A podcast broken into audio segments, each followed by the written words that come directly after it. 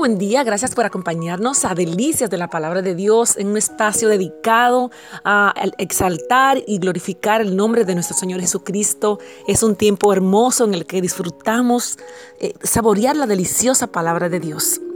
El, objetivo de este programa es que nos enamoremos más del Señor, que mantengamos nuestra conexión constantemente apasionados por su presencia. Sí, y, y no importa, los problemas pueden estar ahí esperando que hagan su fila. Nuestra prioridad es exaltar el nombre de Jesucristo, donde somos renovados en Él. He recibido una, una, reflexión hermosísima que me llena de alegría y nos hace visualizar la vida de una manera diferente.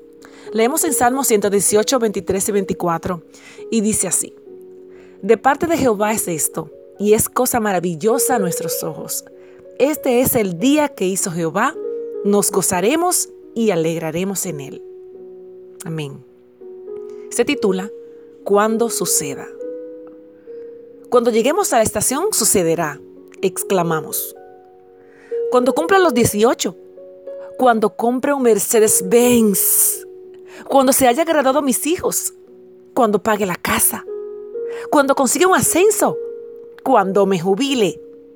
Qué feliz voy a ser por el resto de mi vida tarde o temprano, comprenderemos que no existe tal estación. No hay un sitio al que llegar de una vez y para siempre. Aquí en la tierra, ¿verdad?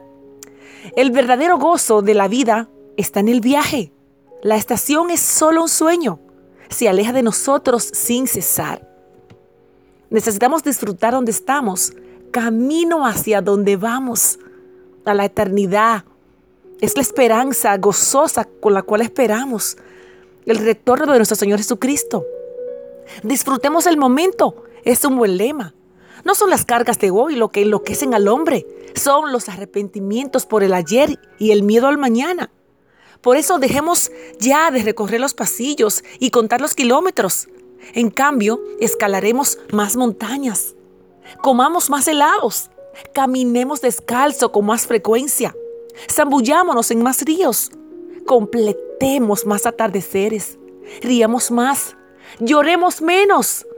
Es preciso vivir la vida en pleno viaje. La estación llegará demasiado pronto. Aleluya. Para el creyente se vive un día a la vez. El Señor dijo que cada día trae su propia dificultad. Aprendamos a vivir esa dificultad en el Señor y se convertirá en gozo. Con el Señor en el asiento del piloto.